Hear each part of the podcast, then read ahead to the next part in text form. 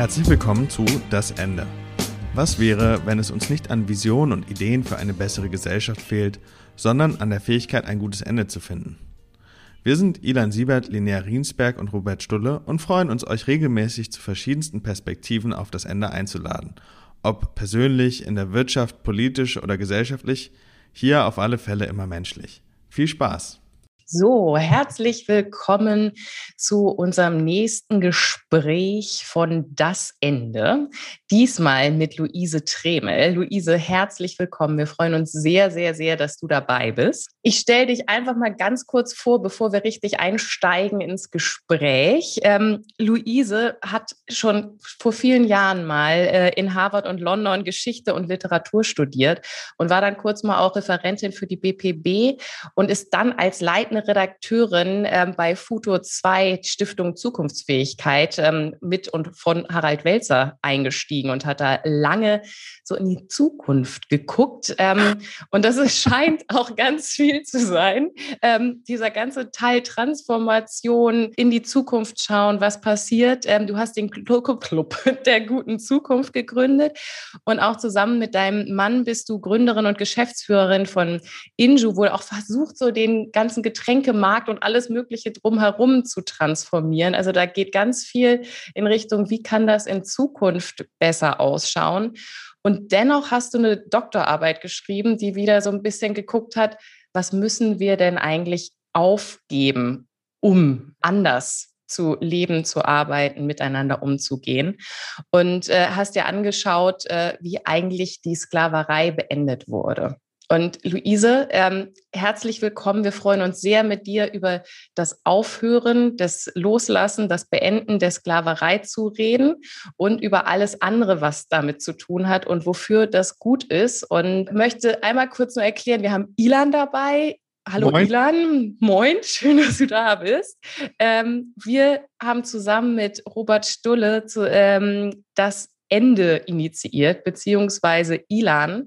Und gib uns noch mal ganz kurz einen Mini-Mini-Input. Äh, warum eigentlich? Naja, die Frage gesellschaftlich über, wo wollen wir hin? Welche Utopien brauchen wir? Was ist gesellschaftlicher Zusammenhalt? Wie muss sich unser Wirtschaftssystem grundlegend ändern? Wie gehen wir mit äh, gesellschaftlicher Spaltung um? Sind Fragen, die viel diskutiert werden und wo viel Unruhe drin ist. Die ganze Zeit wird nach vorne geguckt und irgendwann gab es den den Eindruck bei mir, dass ich dachte, ich kenne so viele Menschen, die wirklich, wirklich spannende Sachen machen. Also es gibt ja wirklich spannende Projekte und die kriegen witzigerweise oftmals sehr, sehr wenig Raum in der Gesellschaft. Und da habe ich mich gefragt, stimmt es eigentlich wirklich, dass wir neue Utopien brauchen oder Visionen? Oder ist die Frage nicht vielmehr eine von, was müssen wir gehen lassen? Und bräuchten wir nicht vielleicht sowas wie palliative Beratung, also dass wir Strukturen gehen lassen und den Schmerz dabei so gering halten wie möglich und vielleicht ohne auch direkt zu wissen, was danach kommt. Also vielleicht ist diese Idee von Beschleunigung und wir müssen immer direkt im Anschluss wissen, was danach kommt, was, was uns eigentlich dabei hindert, Raum aufzumachen für was Neues. Und ich freue mich, äh, Luise, auch da mit dir gleich reinzugucken, wie viel Zukunftsvision und Utopie es eigentlich brauchte, um zum Beispiel eben bei dir, du hast dich damit ja sehr professionell auseinandergesetzt, die Abschaffung der Sklaverei in Gang zu bringen. Hi, ich freue mich auch. Äh, ich muss leider eine Sache korrigieren aus meiner Vorstellung. Nämlich ist die Doktorarbeit eine der Sachen, die ich aufgehört habe, bevor sie wirklich zu Ende war. Das heißt, ich habe mein Buch nicht geschrieben, vielleicht bisher, aber wahrscheinlich äh, insgesamt auch nicht, sondern erzähle euch heute aus einer Forschung, die ich über mehrere Jahre verfolgt habe, aber die, das muss ich ehrlicherweise einfach betonen, nicht zu einem Titel geführt hat bisher und auch nicht zu einem längeren Schriftstück leider. Ähm, aber vielleicht ist ja auch diese Frage des biografischen Aufhörens, also an welchen Stellen man sagt, das war ein interessanter Weg, der hat mich an eine bestimmte Stelle geführt, aber jetzt ist es einfach Zeit für was anderes was, was wir auch streifen können. Ähm, aber das muss ich, das kann ich leider nicht so das stehen lassen, war, auch wenn es schön wäre. das war unser Plan. Ich ja. wollte es nicht von Anfang an mit reinbringen. Das sollte eher so der Höhepunkt werden. Ja, ja du hast leider gesagt, ich habe geschrieben. Da du gesagt hast, ich habe geschrieben und nicht an einer geforscht. Doktorarbeit gearbeitet, hast du leider das so gemacht, dass ich als äh, irgendwie authentisch sein wollende Person nicht äh, mich so hier einführen lassen konnte. Aber es ist äh, äh, ja, genau, lass uns da auf jeden Fall hinkommen. Sehr schön. Ich glaube, das wollen wir auch streifen. Also diese Mischung aus dem, was du gesagt hast, also oder worüber wir reden wollen, den großen gesellschaftlichen Umbrüchen und was das eigentlich zu tun hat mit den persönlichen Umbrüchen und dem persönlichen Beenden.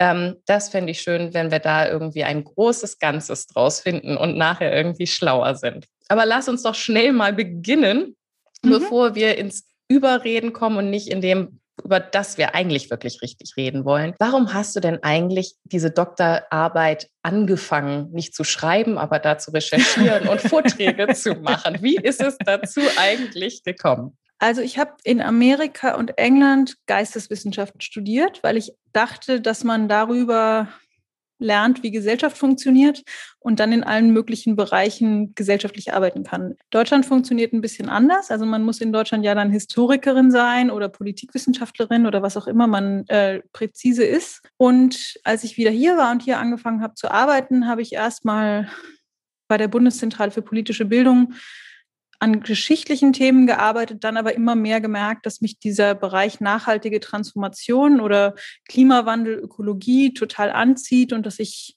eher zukunftsgerichtet arbeiten möchte als vergangenheitsorientiert. Und habe dann gemeinsam mit Harald Welzer und Dana Giesecke die Stiftung Futur 2 in den ersten Jahren aufgebaut und geprägt und da ging es ja darum, wie kommen wir von einem nicht nachhaltigen Status quo in eine ökologischere und gerechtere Gesellschaft. Ähm, und parallel dazu habe ich bei Harald Welzer angefangen, an der Doktorarbeit zu arbeiten und habe mich gefragt, was ist eigentlich die Perspektive, die ich einbringen kann in diese ökologische oder transformative Frage. Und dabei haben wir eigentlich, also bei Futur 2 gab es eine ganz klare Hypothese und die war, oder zwei, einerseits wir können nicht nur Horrorgeschichten erzählen davon, wie schlimm der Klimawandel wird, sondern wir müssen inspirierende Geschichten erzählen von Menschen, die gutes Leben jetzt schon schaffen, indem sie ökologischer leben als andere oder ökologischer wirtschaften als andere.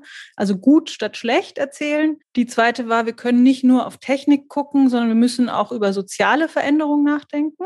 Also wie ändern wir unser Zusammenleben und nicht nur, wie ändern wir die Energie, die aus den Steckdosen kommt. Und ich habe dann eigentlich eine dritte Hypothese hinzugefügt in meiner Suche nach einer Forschungsarbeit.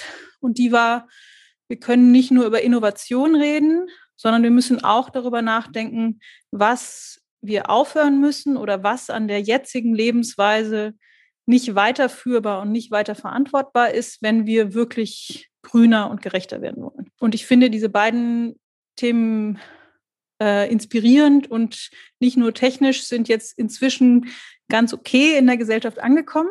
Ja, also es ist so, hat schon ein bisschen Verbreitung gefunden. Und dieses, ähm, wir müssen jenseits von Innovation über diesen Veränderungsprozess nachdenken, das ist noch ziemlich ungern gesehen, obwohl ja die ganzen Ziele, die wir sehen, also 100 Prozent oder 90 Prozent weniger CO2 enthält ja eigentlich, dass wir weniger wollen. Weniger ist ja irgendwie auch so ähnlich wie aufhören, auch wenn es noch ein bisschen schöner klingt. Und deshalb habe ich dann als Historikerin festgestellt, dass die Diskussion, die in der Nachhaltigkeitsszene und in der von damals von NaturwissenschaftlerInnen geprägten Transformationsszene geführt wird, eigentlich eine ist, die auch nicht so viel Vorstellung von Zeit hat und nicht so viel Vorstellung von einem Veränderungsprozess. Ja, also dass dieses so, okay, wir machen ein Ziel bis 2030, 2050, wann auch immer.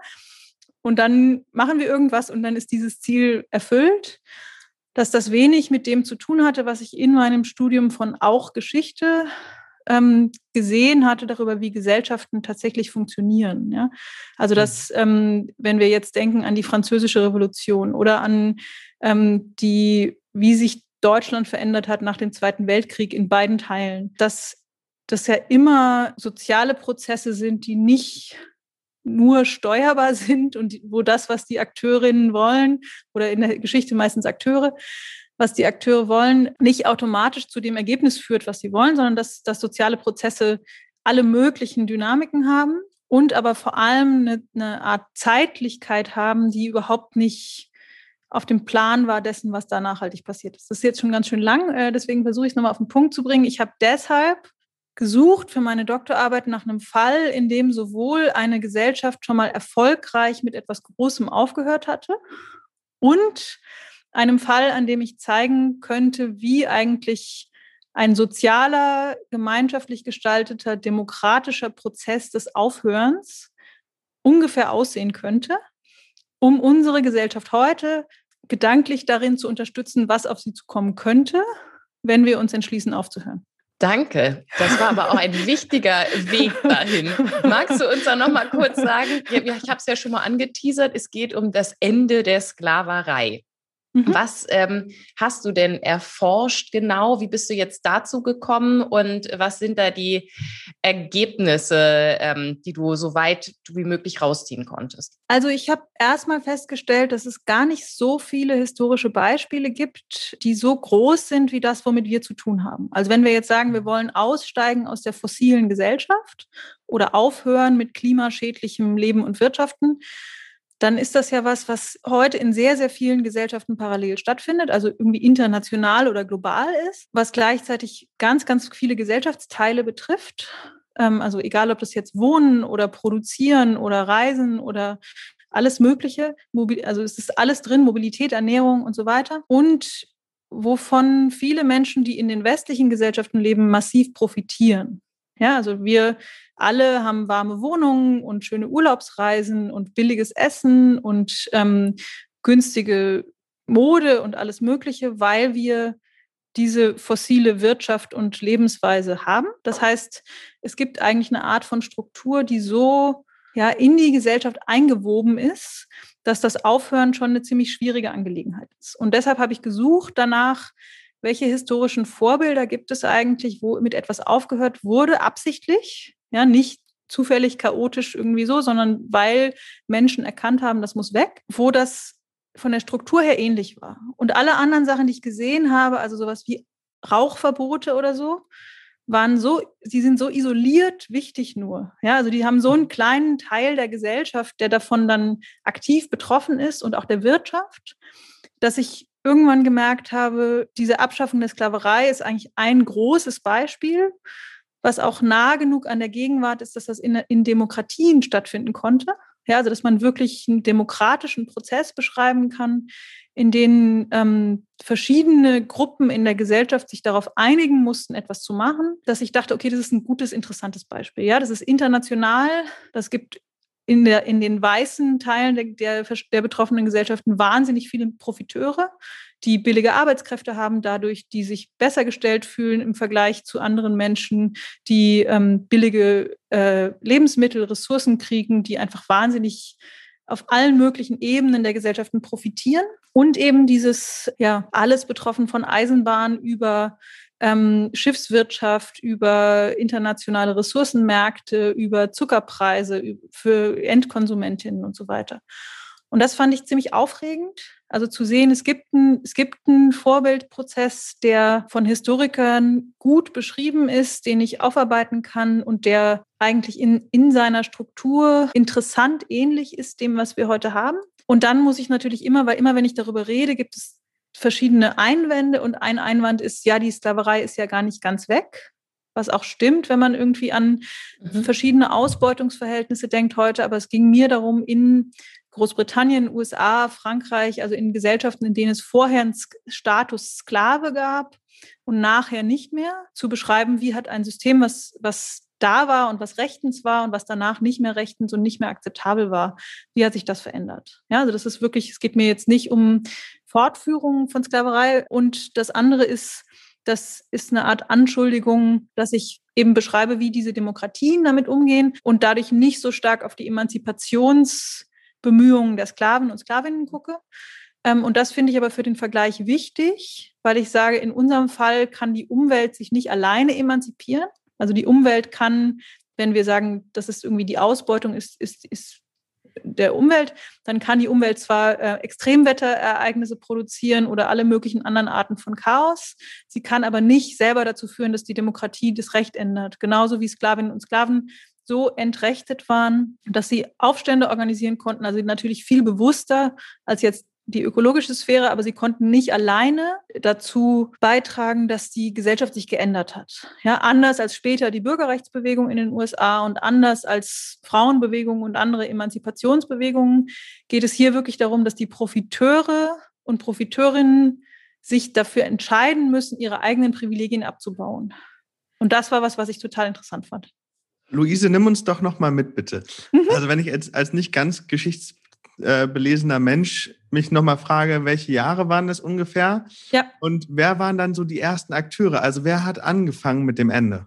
Also wir sind äh, im 18. Jahrhundert, also 1700 irgendwas, wo wir eine Welt haben, wo verschiedene europäische Gesellschaften oder Reiche in Afrika mit Schiffen Sklavinnen und Sklaven rauben und dann mit diesen Schiffen nach Amerika bringen, also Nordamerika, Mittelamerika, Südamerika, Karibik und dort Kolonien haben, in denen dann diese Sklavinnen und Sklaven arbeiten. Also das, was wir heute als USA kennen, Kuba, Brasilien, Dominikanische Republik sind Sklavenregionen und zwar auf eine Art und Weise, dass sowohl der Handel mit diesen Sklavinnen und Sklaven als auch das, was sie produzieren, also Zucker, Baumwolle, für diese europäischen Gesellschaften unendlich lukrativ waren.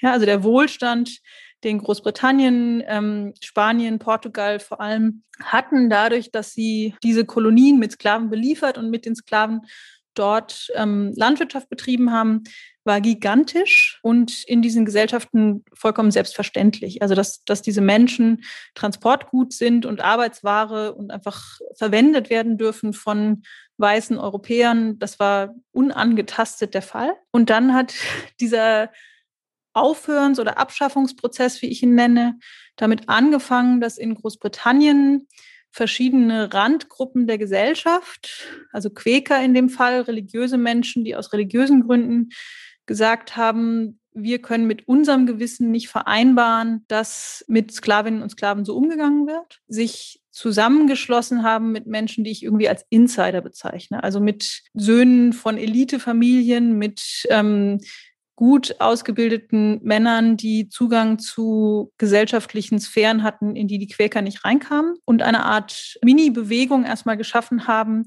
wo sie Daten darüber zusammengetragen haben, warum das nicht richtig ist. Also Bilder von Schiffen äh, gezeichnet haben, in denen sie zeigen, wie die belegt sind, ähm, beschrieben haben, wie eigentlich die Arbeitsbedingungen sind von Sklaven auf den Plantagen ähm, und irgendwie wie eine Art ja, Wissensbasis darüber geschaffen haben, warum das nicht in Ordnung ist, die sie dadurch, dass eben diese Insider dazu kamen, auf einmal tragen konnten in universitäre Schreibwettbewerbe, in Medien, in parlamentarische Debatten. Und dann gab es in Großbritannien über verschiedene Jahre wirklich so große Straßenbewegungen, wo, wo alle möglichen Leute auf einmal sich an dieser Kritik, vor allem am Sklavenhandel erstmal, nicht an der Sklaverei selber, sondern am Sklavenhandel, auf eine Weise beteiligt haben, die eigentlich die erste so Massenbewegung in der Geschichte der Öffentlichkeit war, wo in allen Teehäusern und Zeitungen und so debattiert wurde darüber, ob das weitergehen kann oder nicht. Und das, um jetzt die Geschichte ein bisschen kürzer zu machen, das ist dann über verschiedene Wellen und verschiedene Länder von ungefähr ähm, um die Französische Revolution, also Ende 1780er Jahre bis 1865, also Ende amerikanischer Bürgerkrieg, haben alle großen Sklavengesellschaften erst ihren Sklavenhandel und dann die Sklaverei verboten. Oder das Ende war eigentlich 1888, glaube ich, wo dann in der Karibik und in Brasilien und überall alles auch wirklich vorbei war. Das heißt, wir haben eigentlich 100 Jahre, in denen von erste Gruppen fangen an, darüber zu reden, dass es sein könnte, dass das nicht geht, zu alle Gesellschaften, die davon massiv profitieren, haben Gesetze, dass es nicht mehr erlaubt ist. Ja? Und ähm, wie das dann funktioniert und wie die sich gegenseitig anstecken und warum das so lange dauert und warum erst der Sklavenhandel und dann die Sklaverei, das sind alles Details. Aber das, was für mich interessant ist, ist, dass es wirklich ziemlich klare Phasen von diesem Prozess gibt, die ich beschreiben kann. Und dass es in allen beteiligten Ländern immer etwas ist, was über Gesetze gegangen ist. Ja? Und das ist was, was ich, was ich ganz entscheidend finde für Aufhören. Dazu sage ich gleich nochmal mehr. Aber das ist auf jeden Fall ein Prozess, der beim Menschen irgendwo anfängt, also auf der Straße könnte man sagen oder in den Zimmern und der irgendwann in die Politik muss, damit er zu einem neuen Zustand oder zu einer neuen Realität werden kann. Ja, und das, also die mhm. Phasen, die ich benannt habe, das sind jetzt fünf, ist eine erste Phase der Problematisierung. Also das, was ich gerade beschrieben habe, dass überhaupt erstmals darüber gesprochen wird, das, was wir hier machen, was wir alle für Normalität halten, ist ein Problem. Wir können es nicht mehr verantworten. Es darf so nicht weitergehen, es ist nicht gut. Ja, also das ist für mich die erste Phase. Danach kommt eine Phase, die heißt Mobilisierung in meinem Modell, wo man große Massen von Menschen oder die richtigen Menschen an den richtigen Stellen dazu mobilisiert, auch zu finden, dass es nicht mehr weitergehen kann, so dass das eine also dass das eine öffentliche Wucht kriegt. Wenn wir jetzt vergleichen, dann kann man sagen, okay, Fridays for Future ist ein Mobilisierungserfolg. Ja, das ist die Problematisierung war schon vorher der Fall, aber wenn wir jetzt sagen, okay, heute, das, da geht es wirklich um Mobilisierung, dass, dass man das sichtbar macht, auf die Straße trägt, in die, in die Debatten trägt, dass da was passieren muss. Dann kommt drittens in meiner Phase das, der, der Knackpunkt, so eine Art Wendepunkt auch. Und das nenne ich Regulierung. Ein Gesetz, was sagt, so geht es nicht mehr weiter. Ja, und diese Regulierung ist absolut zentral, weil Aufhören anders als Innovation nicht einfach dadurch passiert, dass irgendjemand damit aufhört, so wie bei Innovation jemand damit anfängt, sondern wenn jetzt 30 Prozent aufhören oder 40 oder was, dann reicht es einfach nicht, sondern aufhören ist klar, das hört nur auf, wenn die aufhören, die am meisten davon profitieren und die aufhören, die die Infrastruktur aufrechterhalten. Das heißt, meine These, und das ist im Sklavereifall auch ganz klar, freiwillige Selbstverpflichtungen bringen nichts für Aufhören, und finden, dass es irgendwie ein bisschen bessere Bedingungen geben könnte, bringen nichts für aufhören, sondern es braucht am Ende Gesetze in Parlamenten, die danach in gesellschaftliche Wirklichkeit weitergeschrieben werden. Und diese Phase, also der Moment, wo das reguliert wird, den nenne ich Regulierung. Und ob das jetzt Gesetze sind oder Preise oder was anderes, was die Politik festlegt, unterscheidet sich dann nochmal, aber es ist auf jeden Fall so, dass eine Norm neu geschrieben wird, die dann für die Gesellschaft gilt und die auch rechtliche Wirkung hat.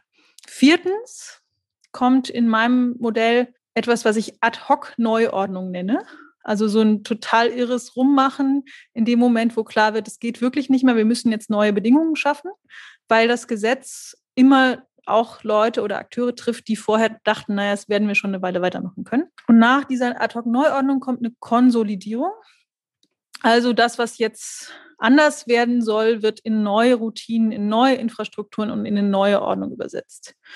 Und es klingt jetzt erstmal sehr abstrakt, aber eigentlich gibt es so wie eine Art Vorher und Nachher zum Gesetz. Das heißt, diese Phasen Problematisierung, Mobilisierung sind so Vorherphasen und die dauern sehr, sehr lange.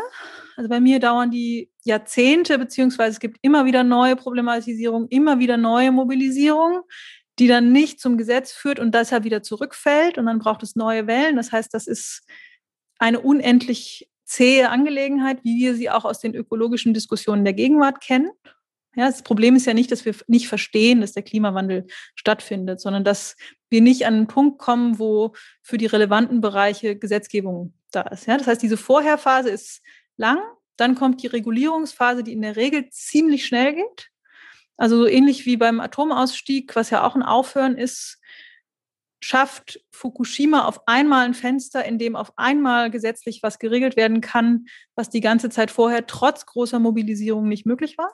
Ja, das heißt, auf das, das kann was sein, was, was aus allen möglichen Gründen plötzlich passiert. Und dann muss relativ plötzlich darauf reagiert werden, was das heißt. Und dafür ist auch diese, wieder diese kurze Ad-Hoc-Neuordnungsphase. Und dann wieder ewig lang kommt diese Konsolidierungsphase, die dann manchmal zum Ende hat, dass es wirklich vorbei ist, ja, in Anführungszeichen. Wobei vorbei ähm, immer nichts ist jemals ganz vorbei, sondern wenn wir jetzt reden über irgendwie Nachkriegsdeutschland und wie viel ist vom NS noch da, dann sehen wir ja immer, dass alte gesellschaftliche Systeme Nachwehen haben, die sich weitertragen in die danach bestehende Gesellschaft. Aber auf jeden Fall wird irgendwie rausgefunden, was passiert denn jetzt. Ja, und im Fall der Sklaverei heißt das dann, dass die Menschen, die vorher Sklavinnen und Sklaven waren, irgendwie unter total schlechten Bedingungen immer noch dieselben Felder bewirtschaften, aber sie jetzt eben so pachten müssen auf eine Art und Weise, dass sie zusätzlich noch das Saatgut bezahlen. Oder es kann heißen, dass Zwangsarbeiter aus anderen Ländern geholt werden, die dasselbe machen wie vorher Sklaven, aber heißen nicht Sklaven. Also dieses Vorbei ist nicht immer so toll, wie man sich das vorstellt. Aber das Vorbei heißt auf jeden Fall, es gibt zu dem Komplex, den es vorher gab, eine andere festgeschriebene Ordnung. Und was das dann in der Gesellschaft bedeutet für Infrastrukturen, für Arbeitsverhältnisse, für Einkommen, für gesellschaftliche Beziehungen, muss dann neu definiert werden.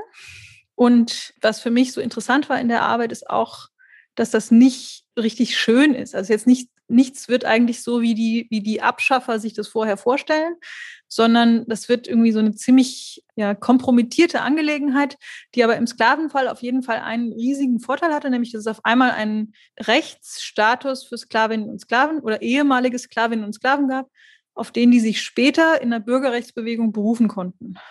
Ja, das heißt, irgendwas ist so verändert, dass es eine neue Ausgangslage gibt für neue Prozesse. Und das ist schon ganz schön viel. Für die ökologische Frage wirft es viele Fragen und Probleme auch auf, aber ich finde, das ist ähm, erstmal hilfreich, irgendwie zu wissen, worauf lassen wir uns eigentlich ein, Brauchen wir wirklich Gesetze? Für welche Sachen sollten wir, wenn wir als Aktivistinnen darüber nachdenken, so vorbereitet sein, dass es dann schnell gehen kann? Welche Verbündeten brauchen wir an welchen Stellen? Ja, ist es wichtig, mit der Politik zu sprechen? Ja, natürlich. Ähm, also solche Arten von Sachen. Oder wer macht warum mit an so einer, an so einer großen Mobilisierung? Das sind alles Arten von Fragen, zu denen ich was sagen kann, aber ich würde gerne wissen, was euch daran besonders interessiert. Ich das Gefühl habe, ja. ich rede jetzt die ganze Zeit und wer ich weiß, wie direkt das ist. ähm, erstmal danke für diesen, für diesen ähm, etwas längeren Abriss, weil ich glaube, dass das viel Nachvollziehbarkeit schafft. Mhm. Und die erste Frage, die ich direkt stellen mag, einfach weil sie mich selber sehr beschäftigt ist, und witzigerweise war das ähm, beim Frauenwahlrecht meiner Erinnerung nach ähnlich dass es eine kleine Gruppe von Menschen gab, bei der Abschaffung der Sklaven in England zum Beispiel die Quäker und beim Frauenwahlrecht auch eine kleine ausgewählte Gruppe, die sich relativ schnell einer Elite angeschlossen haben, sage ich mal. Also die relativ schnell probiert haben, ähm, nicht super demokratisch, sondern eigentlich eher im Gegenteil, aufgrund von sehr moralisch-ethischen Standards zu sagen, das geht nicht mehr, das wollen wir nicht mehr. Wer sind die ein, zwei Verbündeten, die du Insider nennst? Was ja spannend ist, weil das nicht zwangsläufig ein demokratisches Mindset ist, sondern weil das ja äh, eine, eine Frage von, wie kann ich möglichst schnell Macht organisieren, ist in, in meiner Lesart. Wie würdest du das lesen? Also, Und äh, haben wir sowas heute noch? Ne? Also das ist ja auch eine Frage, wo ich denke, wir springen oft meinem Empfinden nach in die Mobilisierungsphase und versuchen nicht erst Macht zu organisieren. Mhm. Also ich weiß nicht, ob das nicht demokratisch ist. Es hängt ein bisschen vom Demokratiebegriff ab. Ja, also wenn man jetzt sagt, Demokratie ist ähm, Repräsentanten machen in Parlamenten und Regierungen Dinge für uns alle, dann ist es absolut demokratisch, was da passiert. Wenn du sagst, Demokratie heißt, alle machen mit, dann nicht. Und ich persönlich habe nicht den Anspruch, dass alle mitmachen, sondern ich finde das absolut gut und legitim, dass wir, dass wir Institutionen haben, die die Interessen von Bürgerinnen und Bürgern vertreten ähm, und die Aushandlungsprozesse übernehmen, für die nicht alle Menschen Zeit oder Bildung oder Interesse oder was auch immer haben. Also ich bin keine Feindin der repräsentativen Demokratie. Grundsätzlich, man kann dann darüber diskutieren, wie gut sie in der Lage ist, bestimmte Probleme zu lösen, aber das ist, das ist nicht mein Problem. Ähm, du hast aber nach, du hast gefragt nach Macht organisieren. Also für mich sind diese, diese Insider, wie ich sie nenne, sind deshalb interessant, weil sie auf ganz unterschiedliche Art und Weise funktionieren können und es sind nicht, es muss dabei nicht wirklich um Eliten gehen, sondern es geht um Leute, die Teil des politischen Prozesses sind, im Sinne, dass sie in den Institutionen sind, die am Ende Gesetze bestimmen. Ja, das heißt, ein weiteres Beispiel für so einen Insider ist Abraham Lincoln, der in den USA ja Präsident war, als dann der Bürgerkrieg stattfand und die Sklaverei abgeschafft wurde. Und in dem Moment, wo der Präsidentschaftskandidat seiner Partei wurde, haben die Südstaaten angefangen, massiv zu rebellieren, weil sie wussten, dass er Sklavereigegner ist. Ja, das heißt, die ganze Auseinandersetzung dort hat damit angefangen, dass, dass jemand richtig mächtig werden könnte, der in dieser Frage irgendwie eine klare Position hatte. Und der war einfach in den Institutionen, also erstmal Partei, aber dann später eben Regierungschef Natürlich ist das eine Machtthematik, aber das ist jetzt keine Thematik von, man muss die alten Eliten und man muss die irgendwie äh, irgendwelche überkommenen Menschen, mit denen man nichts zu tun haben, weil sie so elitär sind, ähm, begeistern. Es geht wirklich darum zu sagen, wen gibt es denn in den Institutionen, denen man entweder so überzeugen könnte oder mit der man so zusammenarbeiten könnte, dass diese Person das Thema in den politischen Apparat hineinträgt. Und in Großbritannien gibt es ein anderes Beispiel von jemandem, der nie wirklich Macht in so einem Exekutivsinne hatte, sondern der lange im Sklavenhandel mit unterwegs war und deshalb sehr, sehr gut wusste, wie der funktioniert, also welche Schiffe unter welcher Flagge fahren, was da passiert und deshalb ähm, eine Idee hatte, wie man ein Gesetz bauen könnte, was den Sklavenhandel de facto abschafft, obwohl die Parlamentarier das nicht verstehen. Ja, das heißt, er hat eine Logik benutzt von, hat gesagt, okay, wir sind im Krieg gegen andere Nationen, lass uns die mal, lass uns mal sagen, die dürfen Sachen nicht mehr. Und sein eigentliches Ziel war aber, war aber ähm, den Sklavenhandel dadurch abzuschaffen, weil alle, weil der komplett über Schiffe von anderen Nationen funktioniert hat. Und der hat, der war gar nicht im Parlament, sondern der hat einfach mit Parlamentariern viel gesprochen und hat einen Vorschlag unterbreitet, der dann relativ schnell eine Realität geschaffen hat. Das heißt, hier geht es mir eigentlich um Zugang zu Gesprächsräumen, wo dann politisch agierende Menschen oder exekutiv oder legislativ agierende Menschen dabei sind und den so klug zu nutzen, dass man sieht, was wollen die eigentlich gerade machen? Ja, wollen die jetzt zeigen, dass sie total tolle Kriegsherren sind und deshalb brauchen die jetzt ein Gesetz, womit sie das beweisen können? Was aber was mitliefert, was mir wichtig ist. Und auch von Anfang an nicht zu sagen, okay, die Politik ist sowieso äh, nicht unser Bündnispartner und deshalb möglicherweise Chancen zu vergessen, die absolut wichtig sind, wenn man Gesetze will. Ja, drittes Beispiel, Entschuldigung ähm, in, in Großbritannien in den 18, also 1830 gab es so eine Demokratiestimmung in Europa. Und deshalb war klar, viele der Abgeordneten, die in die Parlamente wollten, mussten sich so als total äh, fortschrittlich positionieren. Und dann haben die Menschen, die seit Ewigkeiten, seit Jahrzehnten gegen die Sklaverei gearbeitet haben, einfach diesen Abgeordneten gesagt, wenn ihr wollt, dass wir für euch Wählerschaft organisieren, müsst ihr das Thema mit reinnehmen. Ja, das ist ja auch nicht unbedingt, diese Menschen hatten dann nicht eigene Macht, aber die haben, haben eine gesellschaftliche Situation erkannt und erkannt, dass es eine Möglichkeit gibt, jetzt Leute, die in die Politik gehen, unter Druck zu setzen, äh, zu Partnern zu machen, wie auch immer man das nennen will. Und das finde ich eigentlich interessant, weil es so, weil es drei Fälle sind. Einmal jemand, der selber ein Thema reinträgt, Lincoln, dann jemand, der mit Abgeordneten im Gespräch ist und Experte ist und deshalb weiß, ich kann mein Thema hier unterbringen in einer anderen Logik. Und drittens von der Straße aus mit einem eigenen Anliegen auf zu wählende Menschen Einfluss nehmen, sind alles Wege, wie man Insider zu Verbündeten machen kann. Vollkommen. Und, und genau darauf wollte ich hinaus. Also auf diese Logik, wie kriege ich Einfluss auf die Leute, die Einfluss haben mhm. und gar nicht in so einer Idee von wir gegen die, ja. was ja, finde ich, bei Fridays for Future mal anzugucken wert wäre. Mhm. Ähm, wo lässt man sich vielleicht von der Macht instrumentalisieren durch Interviews und wo nutzt man tatsächlich klugen Impact auf, auf Leute, die eben äh, Gesetzesmacht haben. Und auf genau diesen Punkt wollte ich hinaus. Also wie kriegt man das hin, klug das bestehende System zu spielen, wie ich es mhm. vielleicht formulieren würde. Mhm. Die andere Frage, die ich ähm, davor versucht habe zu stellen, und da bin ich wirklich neugierig, Religion hat meiner Meinung nach, oder ich glaube, das ist auch soziologisch ganz gut überprüfbar, nicht mehr die Bedeutung in der Gesellschaft, die sie mal hatte. Und gleichzeitig waren so Menschen, die fest von einer, ich sag mal, größeren Idee von Menschsein oder von, von einer spirituellen, religiösen Anbindung waren, notwendig, um genau solche Prozesse zu starten, so wie ich so wie ich dich verstehe und wie mein Weltbild ist. Und zwei verschiedene Sachen allerdings. Ja, ja, also vielleicht so wie ich dich verstehen will, gerade. Das, das mag durchaus sein. Ähm, und die, die Frage, die sich für mich dann aber anschließt, ist, ich erlebe eine Gesellschaft, in der sehr viel gefordert wird. Die Politik, die Wirtschaft, die sollen mal was machen. Mhm. Ich selber trenne ja schon mein Müll oder so, jetzt um mal ein bisschen Polemik reinzubringen. Und aus dieser Überzeugung aufgrund von Religion oder Einsicht oder wie auch immer zu sagen, wie kann ich jetzt meine Macht nutzen, um Mächtige zu beeinflussen, das findet meinem Empfinden nach sehr wenig statt. Und was, was ist deine Forschung, was, was sagt dir dein Leben bisher darauf, auf diese Frage, wie, wann gehen Menschen diesen Schritt? Also ich glaube nicht, dass es bei den Quäkern und auch bei anderen Gruppierungen, die in dem historischen Prozess wichtig waren, so, so sehr um Religion ging auf eine Art und Weise, dass wir die, die Religion heute brauchen. Sondern ich glaube, was da wichtig war, dass diese Gruppen aus irgendwelchen Gründen, und hier war das eben Religion, andere Überzeugungen haben als die Mehrheitsgesellschaft oder eine andere Werte, eine, ein anderes Wertesystem und andere ähm, ja, Grundprinzipien, die sie irgendwie dazu verleiten, zu sagen, das geht so nicht.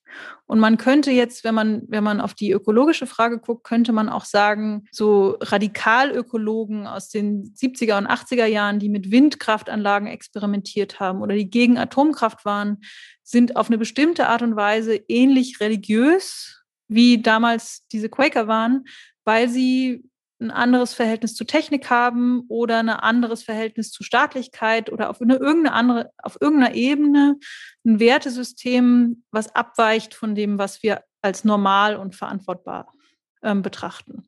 Und ich meine, ich finde, man sieht das auch ganz gut jetzt bei Fridays for Future oder auch bei der veganen Bewegung, dass es immer wieder möglich ist, dass solche andere Wertesysteme oder auch nicht religiöse Fundamentalismen, könnte man sagen, ja, in die Welt kommen, ohne dass es dafür Religion braucht. Ja, also dass Menschen einfach sagen, ich esse keine Tiere und keine Tierprodukte.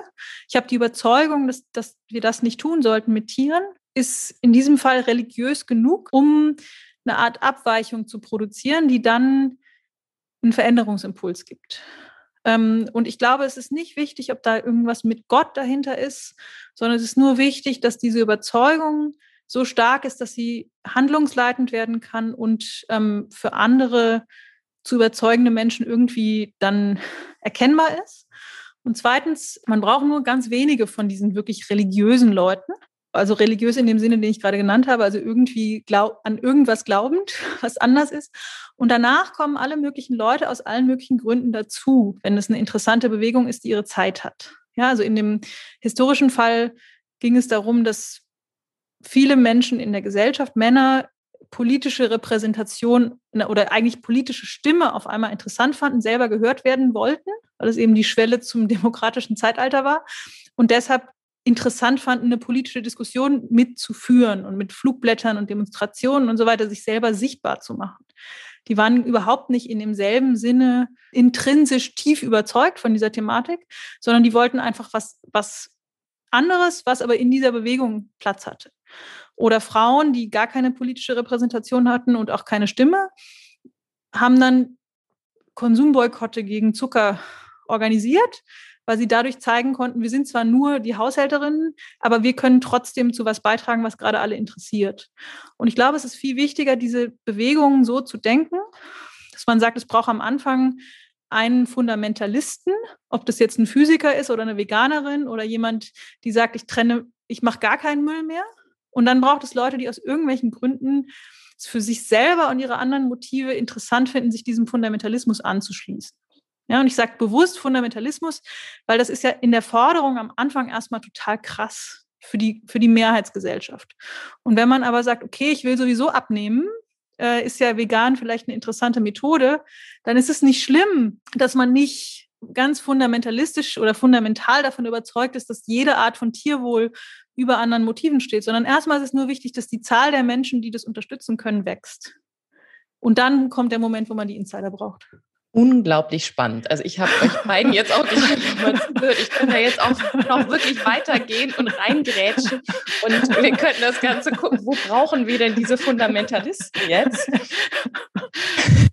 Aber also ich, ähm, Ne? Also ich bin, ich bin total, ich bin total drin. Ich bin ähm, voll in dieser Story und bin schon am gucken, welche, ähm, wo, wo, wir jetzt diese Fundamentalisten haben. Ich finde, das sind unglaublich viele schöne Wortbilder auch da drin und wichtige Punkte. Auch dieses, ähm, wir haben dieses System und dieses ganze, also dieses politische System und dann diese, ich sag mal, Einzelgänger, Fundamentalisten und wen es wieder braucht und immer diesen Ansatz, der ja auch in jeglichen Wissenschaften immer wieder und erst recht in den Sozialwissenschaften hängt. Wir haben das das System, wir haben die Einzelpersonen, die gucken wir uns mal lieber erstmal gar nicht an, ja? so, ähm, äh, sondern was so, aber wie wichtig das immer wieder ist. Und ich finde, das ist auch bei mir persönlich immer so, ich schwanke so unglaublich und habe da irgendwie überhaupt nicht so ein, so einen richtigen, ein richtiges Momentum gefunden, wo ich sage, so, okay, so ist es, sondern es ist immer wieder dieses große System und dann diese Einzelperson und wie man da irgendwie miteinander umgeht, aber trotzdem, wie wichtig das ist, so ein Abraham Lincoln zum Beispiel oder die anderen Personen, die auch nicht ne, das sein müssen. Unglaublich ähm, spannend und ich würde da gerne weiter reingehen. Lass uns aber doch noch mal die anderen Themen mitdenken, äh, die wir äh, am Anfang benannt haben. Und ich würde gern von diesen persönlichen Einzelthemen zu deiner persönlichen Einzelgeschichte einmal kommen, einmal einen richtigen Break machen.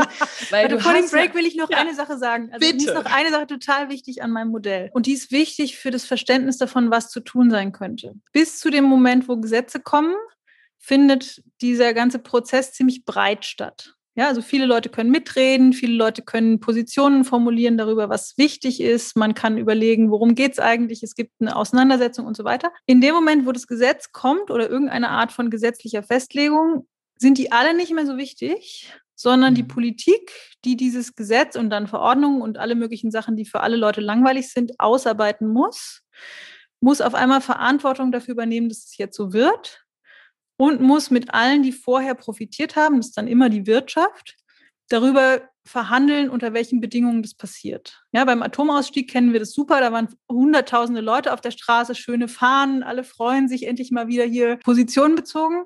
In dem Moment, wo das wirklich in die politischen Kanäle geht, ist kein Mensch mehr daran beteiligt und auch nicht wahnsinnig interessiert daran, was da genau passiert sondern die Bundesregierung verhandelt mit Vattenfall und verhandelt mit irgendwelchen Konzernen, die uns alle langweilen, RWE, darüber, wie genau, wann genau welches Werk abgeschaltet wird. Ja?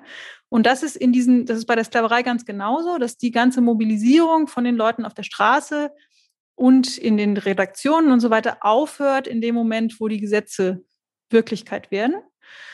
Und das ist deshalb total wichtig, weil es deshalb darum geht, einerseits diese Wirtschaft, die dann verhandelt mit der Politik, irgendwie mit äh, zu denken. Ja, also wer wird dann verhandeln? Verhandelt nur die, die Wirtschaft, die aufhören muss? Oder gibt es auch eine neue Wirtschaft, die mitverhandeln kann darüber, was anfangen darf und subventioniert werden muss? Welche Politikerinnen verhandeln das eigentlich? Welche Staatssekretäre? Welche Referentinnen? Weil auf einmal was, was, was irgendwie eine große, gestaltbare, fluide Sache war, Verwaltung wird. Und das ist glaube ich, was, was wir uns alle und auch so dynamische Bewegungen wie Fridays for Future überhaupt noch nicht vorstellen. Was passiert in dem Moment, wo der Staat dafür verantwortlich wird? Ja, welche Ansprüche kommen dann von Leuten, die nicht mehr fliegen dürfen, nicht mehr äh, Verbrennungsmotoren machen dürfen? Das diskutieren wir ja im Moment alle so ein bisschen im Warmlaufen vorab. Aber das wird in dem Moment, wo es darüber konkrete Verordnungen gibt, ist das einfach ein riesen Verhandlungsklops zwischen denen, die davon massiv profitieren und politischen Kräften. Und meine These ist, es hilft intensiv, wenn sich die Expertinnen jetzt schon Gedanken darüber machen, welche Konzepte sie für diese Verhandlungen haben. Es hilft, sich Gedanken darüber zu machen, wer sitzt da mit am Tisch und wie können wir Bündnisse schmieden, die die Anliegen weiter an den Tisch bringen und vor allem auch die alternative Wirtschaft so strategisch mit aufzubauen, dass die irgendwie von Relevanz ist für die Frage, was fängt neu an oder was wird gestärkt in dem Moment, wo was anderes aufhören muss. Das wollte ich noch mit reingeben, weil ich glaube, das ist politisch der interessanteste Teil von dem, was ich da gesehen habe, dass das immer so ist, dass diese Hoheit des Prozesses wechselt von der Zivilgesellschaft und von einzelnen Aktivisten oder Aktivistengruppen zu Politik und alte Wirtschaft, die wir alle weghaben wollen. Die reden dann weiter miteinander. Würdest du sagen, das ist auch eine der Geschichten, wo wir daraus lernen können aus der Abschaffung der Sklaverei, weil das nicht gut gelaufen ist? Also da, da sind die größten Fehler in Anführungsstrichen passiert, weil da die Menschen nicht vorgearbeitet haben und äh, nicht an den, die, die eigentlich intrinsisch motiviert waren, nicht mehr Teil des Geschehens waren. Definitiv ja. Ja. Okay. Und also es ist auch ganz schwierig. Es ist fast unmöglich, das richtig vorzuarbeiten, weil vorher musst du immer dafür plädieren, dass das alles aufhört, damit genug Leute sagen, ja, finde ich auch, ich bin dagegen, ich bin dafür, keine Ahnung. Ähm, und um, und die Wirtschaft ist natürlich dagegen. Also die Sklavenwirtschaft oder BMW oder RWE oder was auch immer sind natürlich dagegen, dass das aufhört erstmal. Und deshalb ist es total schwierig, das vorzubereiten. Und in, in unserem Fall, glaube ich, es geht ein bisschen besser, weil möglicherweise manche der Wirtschaftsakteure, die jetzt aufhören müssen, auch was anderes machen dürfen stattdessen. Ja, also die dürfen dann Ökostrom machen oder Elektromotore und so weiter. Technisch geht das noch ganz gut. Wenn wir jetzt sagen, dass wir auch soziale Veränderungen wollen, wo wir absolut weniger verbrauchen dürfen und nicht nur durch irgendwelche Innovationen so ein bisschen schön gerechnet, muss man vorbereiten, was passiert eigentlich, wenn wir keine Verbrennungsmotoren mehr haben. Ja, brauchen wir dann wirklich nur Elektroautos oder brauchen wir eine anders finanzierte öffentliche Nahverkehrslandschaft? Ja, und diskutieren die Leute, die das vorschlagen, mit, wenn über den Verbrennungsmotor gesprochen wird oder eher nicht? Und deswegen mhm. glaube ich, geht es wirklich um breite strategische Bündnisse zwischen Leuten, die vorschlagen können, was passiert dann, und zwischen Leuten, die organisieren, ja, wir wollen alle, dass das aufhört Versuch mal so langsam jetzt die Brücke zu schlagen, ja, dass jetzt. wir in die persönlichen Geschichten reingehen, beziehungsweise in die individuellen, weil mir da aus meiner eigenen Erfahrung ja, ähm, so also aufgefallen ist, ähm, wie schwer das ist, gleichzeitig als ein Individuum gegen zu sein oder ähm, zu sagen, das muss aufhören oder ähm, das beenden wir jetzt, ich wickel das jetzt ab mhm. und gleichzeitig aus der gleichen Rolle heraus diese Ideen zu schmieden, also mhm. innovativ zu sein. Wie können wir das machen, was du gerade meintest, dass wir vorwärts denken, richtig planen, was wäre wenn und was müsste dann passieren. Und da ist für mich so ein Gefühl von, okay, da müssen wir auch institutionell auch die Aktiven, die Akteure, die sich einsetzen dafür, auch wirklich die Rollenklärung gut betreiben, zu sagen, okay, mhm. du bist die Person, die vorne steht und sagt, aufhören, aufhören, aufhören, wir müssen beenden aus diesen Gründen und dann, dass es andere gibt in, in Bündnissen, in ähnlichen Institutionen oder sowas, die sagen, okay, und ich mache mir schon mal Gedanken darum, wie könnte das denn aussehen. Aber ich glaube, das ist für viele Menschen nicht wirklich möglich, beides gleichzeitig ähm, zu leben und zu denken. Aber mhm. deswegen ist es noch wichtiger, da sich irgendwie gut mitzuarbeiten und zu strukturieren.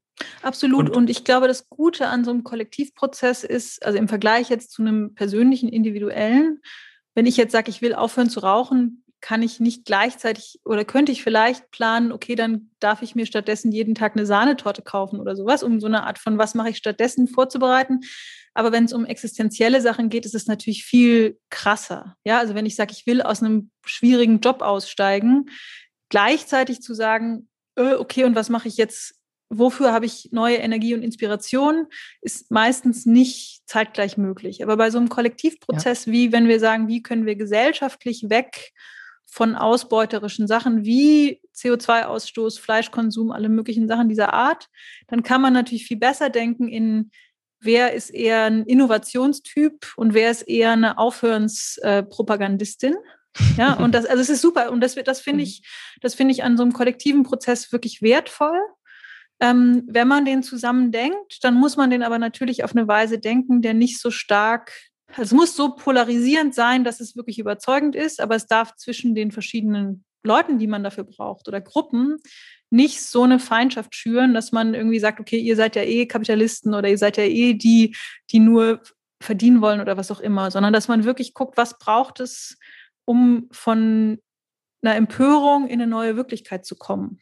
Ja, und wen braucht es und wer hat da welche Aufgabe? Und vielleicht nochmal ergänzend gefragt, wenn ich mir jetzt zum Beispiel ähm, die Verhandlungen vorstelle, wie Lufthansa behandelt wurde während, während der Corona-Krise und was sie an Subventionen bekommen haben. Was ich spannend gefunden hätte oder was ich nach wie vor spannend finde, ist rauszufinden, haben die PolitikerInnen, die das verhandelt haben, inneres Verhältnis zum potenziellen Ende von Lufthansa gehabt, dass sie, dass sie nicht überfordert hat, also dass sie nicht in den direkten Stress gebracht hat. War, war es möglich, mit einer mit einer, ich sag mal, Wohlwollen ein Ende von Lufthansa zu denken und gar nicht, um das dann einzuläuten, sondern eher, um diesen Betrachtungswinkel mitzuspielen. Mhm. Weil es ja äh, eins hätte sein können. Und in Anbetracht dessen, dass wir ja auch deine Geschichte noch wollen. die ist weniger interessant als diese großen politischen Fragen, aber gerne.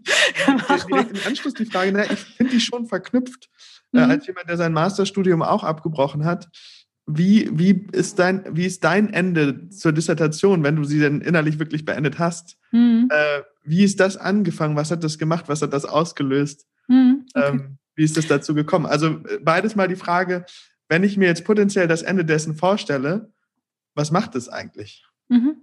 Also zu Lufthansa will ich noch was sagen, weil, ich, weil das finde ich ein total interessantes Beispiel für diesen Faktor Zeit. Also es hat ja jetzt niemand strategisch gedacht, okay, wer sind die Leute, die da hingehen zu verhandeln, wann endet die Lufthansa, sondern es kam ein ganz anderes Thema, nämlich Corona, was auf einmal die Lufthansa massiv unter Druck gesetzt und runtergefahren hat. Ja, und ähm, solche Sachen sind immer der Moment, wo auf einmal neue Themen auf den Tisch kommen, ähm, an denen man was diskutieren kann, was vorher keiner zu denken gewagt hatte. Das heißt, auf einmal innerhalb von Wochen, in denen klar war, die Lufthansa hat nicht mehr besonders viel Geld, hätten am Lufthansa-Steuerungsverhandlungstisch Leute mitsitzen können, möglicherweise, die schon mal vorher gedacht haben, wie, welche Fenster könnte es eigentlich geben, in denen wir die Lufthansa neu denken können. Und das war aber natürlich nicht der Fall, weil es so schnell ging und weil man plötzlich mit der ganz anderen Logik Lufthansa retten ähm, geredet hat und nicht mit der Logik Klimaziele erreichen. Und ich glaube, wenn die Leute, die die Logik Klimaziele erreichen, interessant denken wollen, dann müssen sie ganz intensiv darüber nachdenken, es wird irgendwelche gesellschaftlichen Momente geben, aus denen aus irgendwelchen Gründen, die wir jetzt noch nicht kennen, Möglichkeiten entstehen, was sind dann unsere radikalst möglichen Ideen? Ja, was sind die Möglichkeiten dann einzubringen, hey, lasst uns doch die Lufthansa-Rettung koppeln an irgendeine Art von Plan oder also und, und das ist das, das wirklich Schwierige daran, das vorauszudenken. Aber ich glaube, wenn man sich erstmal darauf einlässt, es gibt chaotische Situationen, in denen aus anderen Logiken heraus Sachen möglich wären, die gestern keiner zu denken gewagt hat. Und das sind die Momente, in denen wir aktiv werden wollen dann glaube ich, kann man den Aktivismus nochmal ganz neu ausrichten und muss darin aber natürlich flexibler, kühner und auch schneller sein. Und das ist einfach was, was ich jetzt noch, also ich, Corona hat mich total enttäuscht, wie alle wahrscheinlich. Ich bin Transformationsforscherin und ich saß da und dachte, hey, hier passiert gerade total viel und ich habe keine Ahnung, was ich jetzt machen soll. Und es gibt niemanden, den ich kenne, der oder die irgendwie transformativ bewandert ist, die genau wissen, was jetzt zu tun wäre. Und gleichzeitig gab es wahnsinnig viele Neuordnungen von Denken, von Handeln, von Alltagspraxis, von Geldverteilung, in denen natürlich auch für die ökologische Transformation und für eine Gerechtigkeitstransformation was drin gewesen wäre. Aber irgendwie haben wir alle nur da gesessen und gedacht, öh, krass. Ja? Und ich glaube, ähm, auf, auf, irgendeine Weise, die ich nicht beschreiben kann, weil ich nicht Expertin bin für irgendwie Schwarmorganisationen oder was, das strategisch ernst zu nehmen und zu sagen, wie bereiten wir uns eigentlich vor, als Wissenschaftlerinnen, als äh, Straßenkämpfer, auf Momente, in denen plötzlich Sachen möglich werden. Das ist für mich die Aufgabe. Zweite Frage, die du hattest, äh, ich persönlich Doktorarbeit. Sag nochmal, was die Frage ist, weil dann gucke ich nochmal, was ich antworten kann. Also äh, unter der Annahme, dass du sie für dich innerlich beendet hast, im Sinne von die Entscheidung getroffen hast, sie nicht im klassischen Weg zu, zu beenden und die Dissertation abzugeben und dann mhm. hier zu sein. Was hat, als der Gedanke sich eingeschlichen hat, wie, wie ist das passiert? Wie, wie war dein eigener Umgang mit dem Ende dieser Dis? Also, es war ein total schmerzlicher und schleichender Prozess weil das ja immer mit Selbstbildern auch zu tun hat. Also ich habe ähm, ich habe das angefangen, weil ich enttäuscht war, auf einmal Historikerin zu sein, obwohl ich dachte, ich bin hier so voll das äh, coole High Potential, was alles werden kann. Ähm, und das fand ich irgendwie nicht so gut, weil ich gar, gar nicht wirklich Historikerin bin, sondern irgendwie jemand, die in der Welt interessante Sachen machen will. Und dann habe ich gedacht, wie kann ich gleichzeitig was Interessantes machen und Expertin in was Neuem werden, was mich mehr interessiert ähm, und auch währenddessen ein Einkommen haben. Ja, das war so mein Anfang der DIS. Und das war, ähm, ist, man macht ja immer irgendwelche Sachen aus irgendwelchen Gründen. Das waren meine Gründe. Und es hat total gut funktioniert. Also ich bin dann super geschmeidig und schnell irgendwie Nachhaltigkeitsexpertin geworden und fand es toll und hatte eine gute Lage habe aber im Laufe dieser Sache gemerkt, dass ich eigentlich nicht Wissenschaftlerin werden will und auch das, was es braucht, um ernsthaft genug wissenschaftlich zu arbeiten, um eine DIS zu machen, was ja nicht unbedingt heißt, dass man Wissenschaftlerin wird, nicht das ist, was ich richtig, richtig, richtig gerne mache. Oder ob ich es kann, weiß ich gar nicht, aber es war einfach klar, es war, gab immer Sachen, die ich lieber gemacht habe. Also ich habe lieber bei Futur 2 strukturiert, wie machen wir eine interessante Website über Nachhaltigkeitspioniere? Was ist unser Buch mit solchen Geschichten? Was sind potenzielle Kooperationen mit anderen Institutionen darüber? Also ich hatte irgendwie an diesen Sachen, die kürzer funktioniert haben und ähm, gemeinschaftlicher waren, immer mehr Interesse und habe dadurch halt so ein bisschen geforscht, war ja genug Zeit aber irgendwie gemerkt, okay, das wird schon ganz schön schwierig für mich, ähm, das richtig gut so zu machen, dass es auch eine Dis werden kann. Und dann habe ich gleichzeitig, ähm, hat mein Partner ein Unternehmen aufgebaut, Lebenspartner, ähm, und ich habe die ganze Zeit gemerkt, ah, das interessiert mich eigentlich noch mehr, weil hier was passiert, was, was wirklich mit dem zu tun hat, was ich glaube, was ich gut kann und gerne mache nämlich selber ausprobieren, wie es sein könnte, nachhaltig äh, pionierhaft irgendwie tätig zu sein. Und dann habe ich immer noch gesagt, ja, ich schreibe ja eine DIS, aber ich mache jetzt ein bisschen auch hier äh, noch Futur 2 und ich fange ein bisschen an, in dem Unternehmen zu arbeiten. Dann habe ich immer versucht, mir irgendwelche Routinen zu bauen, wie ich das machen kann, aber ich habe es einfach nicht gemacht. Ähm, und das hat immer mehr Druck innerlich erzeugt und immer mehr Scham auch und so ein Gefühl von Scheiße, es klappt irgendwie, also irgendwas daran funktioniert nicht, aber ich kann gar nicht sagen, warum. Und dann war ich irgendwann so, bin ich bei Futur 2 raus und im Unternehmen äh, war ich schon Geschäftsführerin und habe hab ich irgendwann gemerkt, so, oder ich habe das nicht gemerkt, sondern ich hatte nochmal eine, ich hatte so eine Art Coaching-Situation, weil ich irgendwie, äh, ich habe eine, ich habe mit meiner Haut chronisch zu tun und habe dann irgendwie nochmal drüber gesprochen, was ist eigentlich in meinem Leben an Belastungen. Und die hat irgendwann gesagt, so was, irgendwie kommt mir das vor wie so jemand, der den Kopf unter eine Decke gesteckt hat und hofft, dass niemand jemals fragt, was da eigentlich drunter ist. Und das hat mir irgendwie total geholfen, erstmal, dass jemand es so benennt. Also sagt, hallo, hier stimmt was einfach nicht. Ähm, und dann hat sie gesagt, dass sie findet, so es ist ja okay im Leben, wenn man Sachen, wenn man Wege geht, von denen man denkt, sie führen an eine bestimmte Stelle. Und wenn man dann merkt, nee, ich bin ja wo ganz anders angekommen, auch zu sagen, hey, ich bin jetzt wo ganz anders angekommen und der Teil von meinem Gepäck, der muss vielleicht jetzt einfach mal abgesetzt werden. Ja?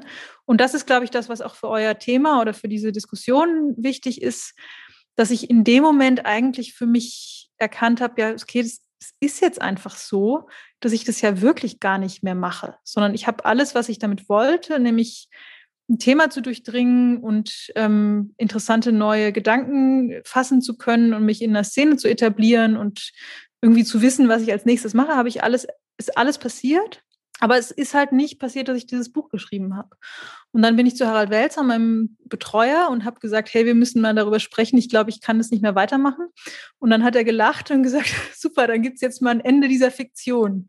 Und ich hatte totale Angst, mit ihm darüber zu sprechen. Ich hatte seit Jahren gedacht, okay, eigentlich kann ich es jetzt nicht mehr weitermachen, aber ich kann es Harald nicht sagen.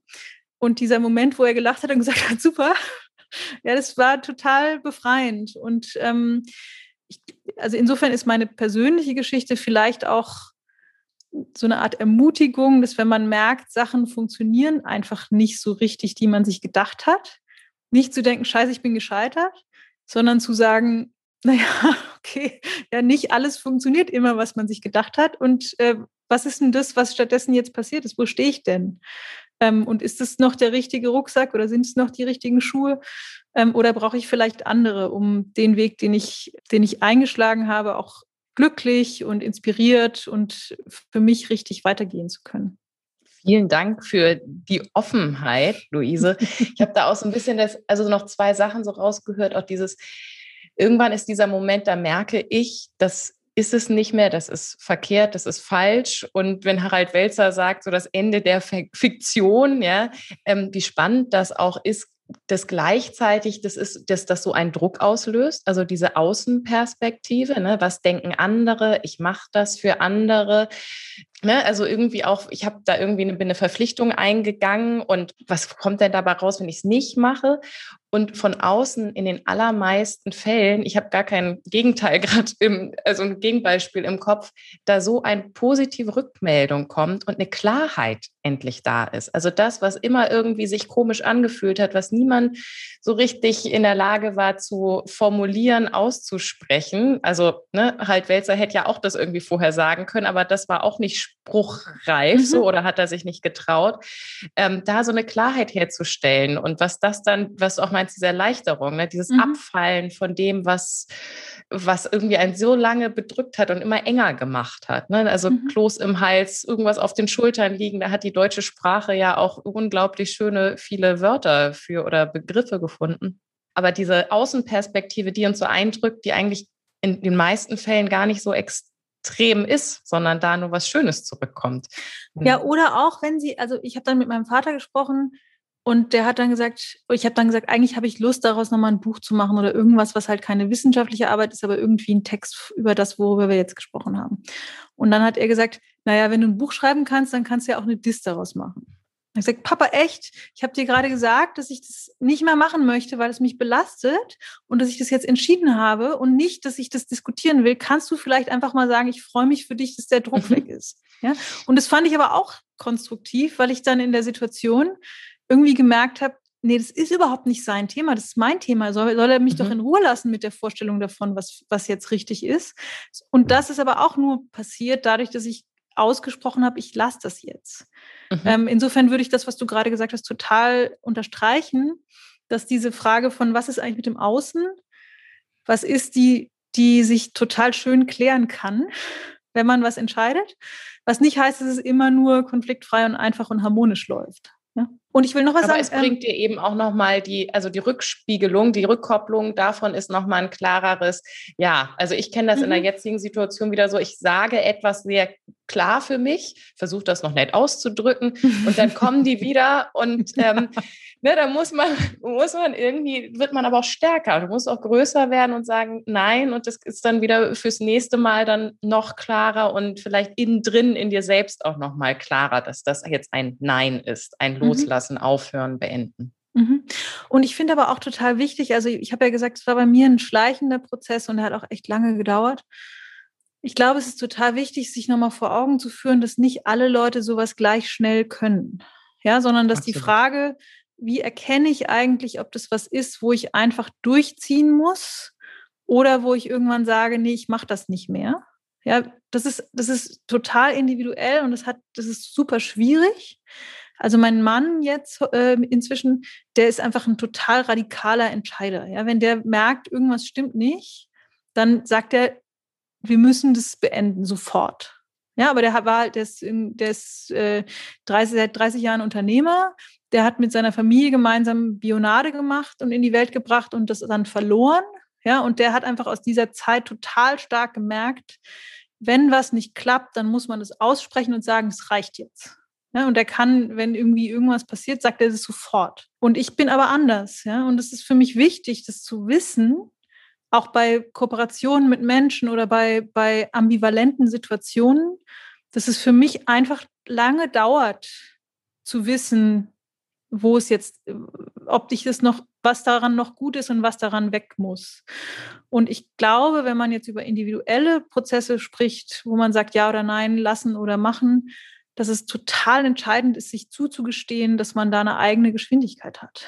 Ähm, und dass es mhm. hilft, Leute zu haben, die einem spiegeln können, hey, bist du sicher, dass es das Richtige für dich ist? Oder einfach sagt, hey, komm Augen zu und durch, du schaffst das. Ja, also es gibt ja nicht bei allen Sachen das Aufhören richtig. Wenn du mitten in der Geburt bist, kannst du ja nicht sagen, nee, ich lass das jetzt mal, ich höre jetzt auf, sondern es gibt ja Sachen, die muss man einfach durchziehen. Ähm, aber ich glaube, aber dass da darf man sagen, ne? Da ja. gibt es ja Möglichkeiten, wie es anders geht. Genau. Aber ich glaube, also auch mit der Doktorarbeit, das, ich habe meine Masterarbeit jetzt auch nicht so geschrieben, dass ich dachte, oh, ist so alles so super, sondern ich habe irgendwann gesagt, ich mache das jetzt einfach fertig.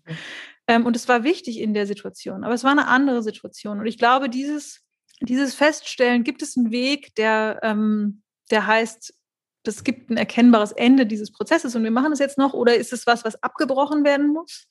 Das überhaupt erstmal zu identifizieren für sich oder überhaupt zu identifizieren, was das für eine Lage ist und dann noch rauszufinden, was ist die eigene Haltung dazu und was ist der irgendwie emotionsschonende Umgang damit, das finde ich, das ist super schwierig. Und ich glaube, das ist auch wichtig, da jetzt nicht zu tun, als gäbe es dann so ein Rezept. Ärgerlich, nee. sehr, sehr ärgerlich.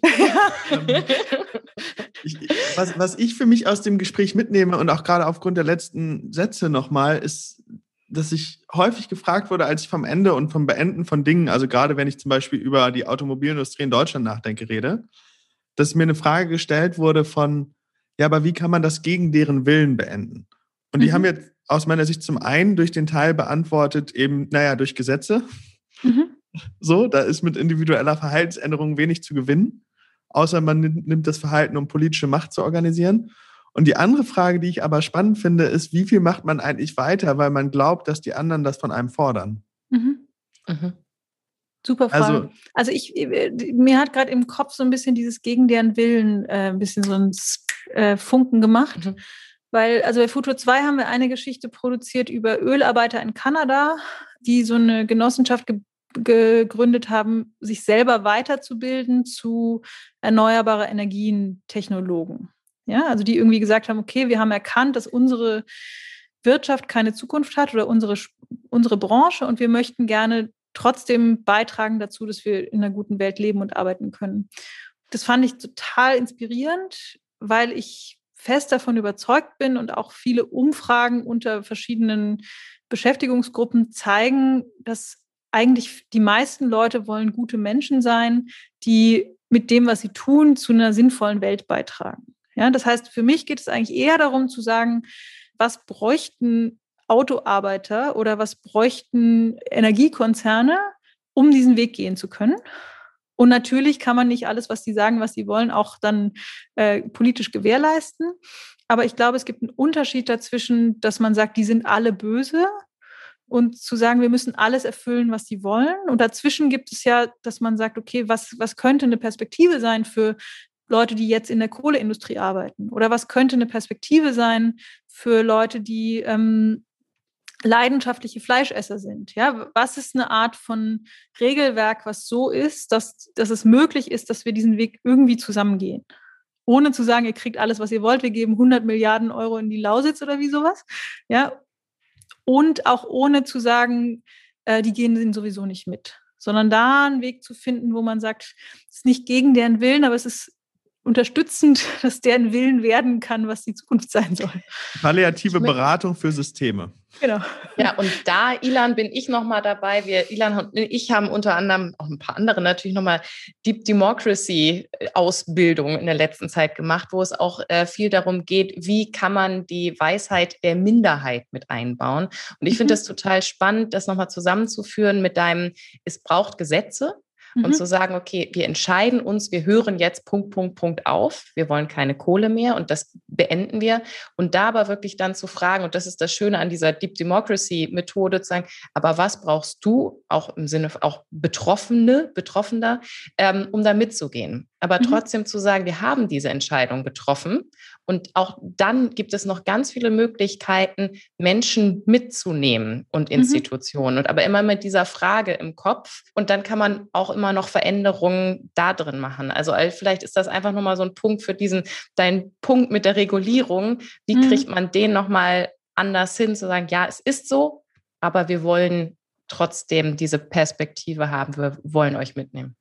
Und ich würde aber auch sagen, also dieses Mitnehmen nicht über alles. Also ich finde, Corona Nein. hat ganz interessant gezeigt, dass diese Angst davor, dass die Bürgerinnen und Bürger finden könnten, dass die Regeln zu strikt sind oder so, die, die ja in der zweiten Welle ziemlich präsent war bei den, bei den Öffnungsorgien, über die Angela Merkel gesprochen hat, äh, oder Öffnungsdiskussionsorgien, die ist einfach Quatsch, sondern, sondern ich glaube, wenn man die Regeln die nötig sind, damit wir gemeinsam weiter gerecht und gesund leben können, wenn man die so transparent formuliert und dann diskutiert, ob das wirklich gerecht ist. Dann kommt man an einer ganz anderen Stelle an, als wenn man immer sagt, wir müssen jeden Kohlearbeiter ja. äh, jetzt so finanzieren, als wäre er immer noch Kohlearbeiter. Und genau. das natürlich wird das genau so nicht unbedingt funktionieren, aber wenn man darüber spricht, wie können wir eine Gesellschaft bauen, in der wir gute Jobs haben können für Leute mit, auch mit bestimmten Ausbildungen und auch für Leute, die schon älter sind und die durch diese Transformation durch müssen. Und wenn deutlich ist, dass das ernst, ernsthaft als politisches Anliegen in der Gesellschaft gesehen wird, dann glaube ich auch, dass viel mehr Mitgehen möglich wird, ohne dass man jetzt jede Person mitnehmen muss. Ja. Klare, transparente Entscheidungen, die, also ne, nachvollziehbare und dann zu gucken, wir müssen das und das schließen. Aber was können wir dann dafür tun, dass ihr davon nicht so betroffen seid? Mhm. So. Ja. Mhm. Luise, wir machen das schon gerade viel zu lang. Wir haben noch kein Ende irgendwie hinbekommen, weil wir so drin sind in diesem Prozess. Aber du hast ja auch selber gesagt, da braucht man immer unterschiedlich lang für, um das ja. Ende zu finden. Ich ähm, hoffe, dass wir jetzt ein gutes Ende finden. Es war unglaublich spannend. Ähm, ich nehme sehr, sehr viel mit über äh, Gesetze. Es ist nicht immer richtig schön, ja, das ganze System Einzelpersonen und äh, was das Selbstbild damit zu tun hat und noch viele, viele andere Dinge möchte mich noch einmal bedanken, hoffe, wir bleiben in Kontakt. Und Ilan, willst du noch mal kurz auch noch mal zum Ende beitragen? Ja, genau, auch, auch von meiner Seite aus herzlichen Dank. Ich finde das äh, sehr spannend. Die Frage, wie viele Mehrheiten man wann organisieren muss und wie viele Menschen man für Themen begeistern würde, die würde ich echt gerne nochmal an anderer Stelle weiter diskutieren. Das passt nur nicht so gut zum Ende. ähm, gerne. Aber höchst spannend und ähm, herzlichen Dank, dass du äh, uns, uns beigewohnt hast. Sehr gerne. Ich, mich hat es auch äh, total gefreut, weil ich wirklich glaube, dass diese Frage, wie können wir auch aufhören? Also wir hören ja nicht nur auf, sondern es gibt ja immer zu Sachen, die auch anfangen. Äh, Finde ich fantastisch, dass ihr die systematisch jetzt äh, auseinandernehmen wollt. Ähm, und ich finde total wichtig, das nicht so polar zu denken, sondern immer zu denken, ähm, mit dem, was wir aufhören, fangen auch Sachen an, die total großartig werden können. Also nicht nur Verlust, Verzicht, äh, Beschränkung zu denken, sondern und auch nicht nur Innovation, Innovation, sondern zu überlegen, was gewinne ich dadurch, dass ich das weglasse? Und was muss ich mhm. wirklich behalten? Ähm, und das irgendwie so als vielleicht als Dreigestirn, was höre ich auf, was will ich bewahren und was fange ich neu an. Das würde ich gerne als Impuls vielleicht mit noch geben in eure zukünftigen Diskussionen, weil ich glaube, dass man die isoliert ähm, nur ganz schwer zufriedenstellend beantwortet kriegt. Danke, es war total schön. Luise, vielen Dank. Ich beende das Ganze jetzt. Es war ein schöner Anfang mit dir. Und alle, die zugehört haben, ich hoffe, ihr hattet auch so viel Spaß. Tschüss. Tschüss.